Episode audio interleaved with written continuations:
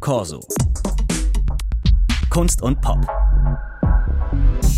Heute mit Florian Brückner und Malte Frei. Herzlich willkommen zum Corso Podcast. Fliegende Autos, riesige grelle Reklametafeln, Neonlicht, es dampft aus der Kanalisation und irgendwie ist die ganze Zeit Nacht. Das ist die Atmosphäre von Cyberpunk-Filmen. Blade Runner oder auch Ghost in a Shell gehören dazu den bekanntesten. Die Filme haben so ein ganz spezielles Flair, spielen meistens in einer dystopischen Zukunft, in der es keine Staaten mehr gibt, wie wir sie kennen, sondern nur noch große, allmächtige Konzerne, die die Menschen mit modernster Technik überwachen. Klingt eigentlich nach gutem und relativ zeitlosem Material für spannende Geschichten, aber manches daran ist ganz schön problematisch, sagt zumindest Malte Frei, er promoviert gerade an der Kunstakademie Münster und beschäftigt sich intensiv mit Cyberpunk. Herzlich willkommen zum Corso-Gespräch. Vielen Dank für die Einladung. Herr Frei, Sie sagen, die Cyberpunk-Fiction wertet Japan ab und reproduziert dabei eine Überlegenheit des sogenannten Westens. Das müssen Sie mal erklären. Was meinen Sie genau damit? Ich würde nicht so weit gehen zu sagen, dass äh, Cyberpunk-Fiktion generell Japan abwertet, aber es gibt halt bestimmte Mechanismen, die da drin sind, die ähm, ja, man negativ auslegen kann. Cyberpunk ist als Genre zustande gekommen in einer Zeit, in der vor allen Dingen japanische Alltagstechnologie ähm, allgegenwärtig war auf dem US-amerikanischen Markt. Und deswegen hat man sich begonnen, die Zukunft japanisch vorzustellen, weil es Videorekorder von Sony gab, Toshiba, Fujitsu, viele andere verschiedene Filme. Und deswegen haben sich US-amerikanische Autoren und Autorinnen die Zukunft, die nahe Zukunft, äh, japanisch vorgestellt. Und es gibt in vielen Fiktionen Darstellungen und Mechanismen, die eben das Japanische als ähm, ja, prämodernes Japanisches darstellen. Das heißt, Bilder von Geishas, Samurai, Wurfsterne und so die ganzen Klischees, die man mit Japan halt irgendwie verbindet und das dann gleichzeitig mit Hightech assoziiert.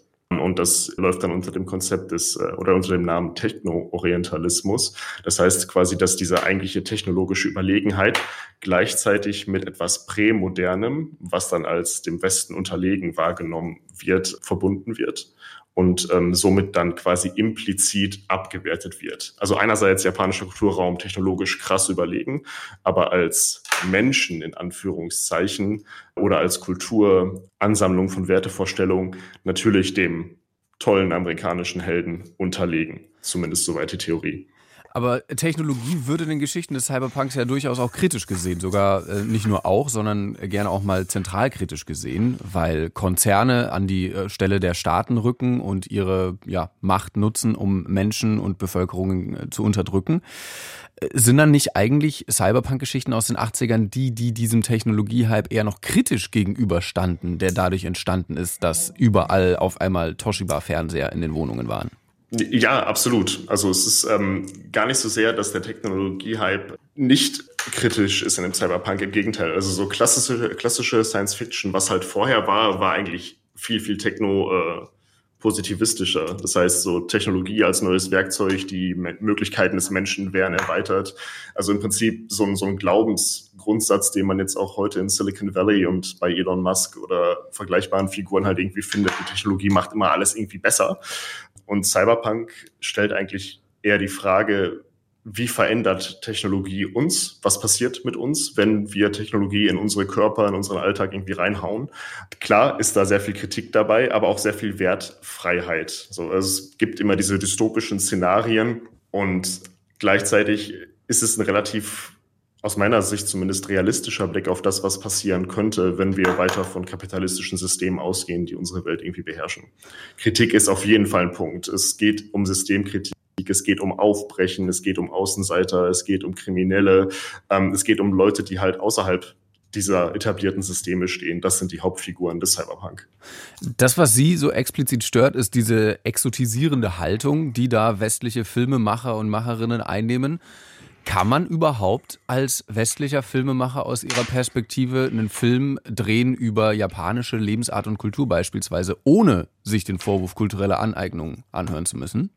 Ich denke schon. Also ich glaube, das, das springende Schlagwort wäre dann eben Kooperation, um halt nicht Gefahr zu laufen, so eine Brille von außen halt an irgendwas ranzutragen. Und ähm, gleichzeitig muss man auch sehen, dass äh, bestimmte Dinge ja auch in Japan reproduziert werden. Wir leben in einer globalen Welt. Das heißt, US-amerikanische Fiktionen schwimmen nach Japan rüber und werden auch dort rezipiert und weiterentwickelt und Narrative werden aufgegriffen. Was mich eigentlich eher stört. Und das ist etwas, was der beginnende Cyberpunk noch deutlich, also ich spreche jetzt von den 80er Jahren, noch deutlich irgendwie mehr auf dem Schirm hatte als jetzt neuere Fiktion wie das äh, Game hier Cyberpunk 2077, ist quasi so eine Relativierung dessen, dass beide Seiten so ein bisschen rauskommen und auch so ein, so ein Problembewusstsein dafür zu bestehen scheint, dass man eben mit so einer Außenbrille dann teilweise da drauf guckt. Sachen wie das, äh, neue Computerspiel Cyberpunk 2077, also neu, weil jetzt gerade noch ein Update rausgekommen ist, das ist ja auch schon wieder ein paar Jahre alt, lassen so eine Ambivalenz eigentlich gar nicht mehr verspüren. Und was dann vor allen Dingen halt interessant ist, ist, dass es unglaublich viele japanische Narrative, Fiktion, Anime oder auch Romane schon in den, im frühen 20. Jahrhundert ähm, eben gibt, die einfach keine Beachtung finden innerhalb des westlichen Diskurses. Der japanische Diskurs guckt natürlich in den Westen, aber äh, der Westen nicht so sehr darin in den japanischen Diskurs. Sie ziehen eine relativ klare Linie von der Darstellung eben japanischer Lebensart und Kultur. Sie haben die Geishas vorhin schon angesprochen und der damit so ein bisschen ja, verbundenen Abwertung der mhm. Menschen und der Art zu leben auf der einen Seite, plus dann aber eben die Kombination mit ähm, ja, sehr, sehr fortgeschrittener Technologie, die auf der einen Seite steht, und das sehen Sie als problematisch an. Gleichzeitig wird dann ja beispielsweise in Blade Runner in dieser einen Szene Harrison Ford auch dargestellt als jemand, der nicht in der Lage ist, mit einem Menschen, der eine andere Sprache spricht, sich zu unterhalten. Wieso bewerten Sie das so unterschiedlich? Da könnte man ja auch sagen, wir im Westen sind zu doof, um mit der ganzen Welt irgendwie ja, in Kontakt zu treten und können nur mit unseresgleichen. Absolut. Das ist ein gutes Beispiel mit Blade Runner, weil Blade Runner eigentlich ein Film ist, der äh, bestimmte Szenen halt irgendwie auch hat. Das Gespräch, was Sie da gerade angeführt haben mit, mit Deckard, der sich irgendwie nicht mit dem japanischen Restaurantbesitzer, Kellner irgendwie verständigen kann. Oder auch diese, diese prominente Geisha-Werbung, die wir in dem Film sehen, die so als sexuell konnotiertes, laszives Objekt da irgendwie daherkommt und eigentlich Werbung für ein Verdauungsmittel macht. Also weit davon entfernt, irgendwie lasziv da irgendwelche Sachen einzunehmen, sondern eigentlich nur ein Problem hat und möchte, dass dieses Problem weggeht. Diese Missverständnisse, deswegen sagte ich gerade, älterer Cyberpunk geht da irgendwie mehr drauf ein, auf diese Ignoranz des Westens dem gegenüber. Und Blade Runner ist dann ein gutes Beispiel, weil Harrison Ford kommt so als der archetypische amerikanische Held daher, der eben nicht die Sprache spricht und sich auch dem verweigert, die Sprache zu sprechen und sich damit auseinanderzusetzen und diesen Anspruch hat, dass sich ihm alles unterordnet. Und das wird in dem Film durchaus, finde ich, nicht unproblematisch dargestellt und dargelassen. Dieses Problem haben wir zum Beispiel im Game Cyberpunk 2077 gar nicht mehr. Da gibt es dieses, diese Problematisierung, das, das kritische Bewusstsein, die kritische Selbstreflexion eigentlich nicht mehr. Wir sind eigentlich einen Schritt zurück. Heißt es, es ist Ihrer Meinung nach eigentlich politisch unkorrekt? Sie haben jetzt Blade Runner so ein bisschen rausgenommen, aber generell mhm. Cyberpunk-Filme, die sich, ja, die in japanisch angehauchten Dystopien stattfinden, zu gucken, ist das grundsätzlich politisch inkorrekt? Nee, so weit würde ich nicht gehen. Es ist die Frage, was man damit macht, weil Cyberpunk ja mittlerweile auch eine feststehende Ästhetik einfach ist. Also wir reden vielleicht gar nicht mehr so sehr über Inhalte, sondern wir machen einen Cyberpunk-Film, wir machen ein Cyberpunk-Noir-Setting und dann sind da natürlich Hiragana und Katakana da und dann steht da irgendwie japanisches Essen im Streetfood-Stand auf der Straße und alles sieht so ein bisschen aus einer Mischung aus nach Los Angeles und Tokio.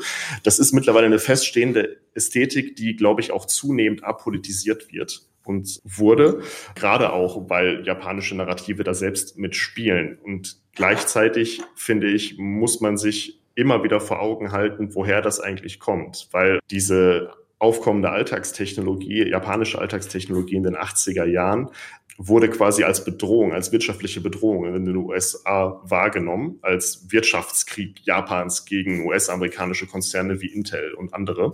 Und da gab es sehr, sehr viele auch Auslassungen in der Presse, äh, in der Times beispielsweise auch, wo man heute jetzt aus heutiger Sicht sagen würde, okay, das ist schon relativ rassistisch, was ihr da so schreibt und herabsetzend.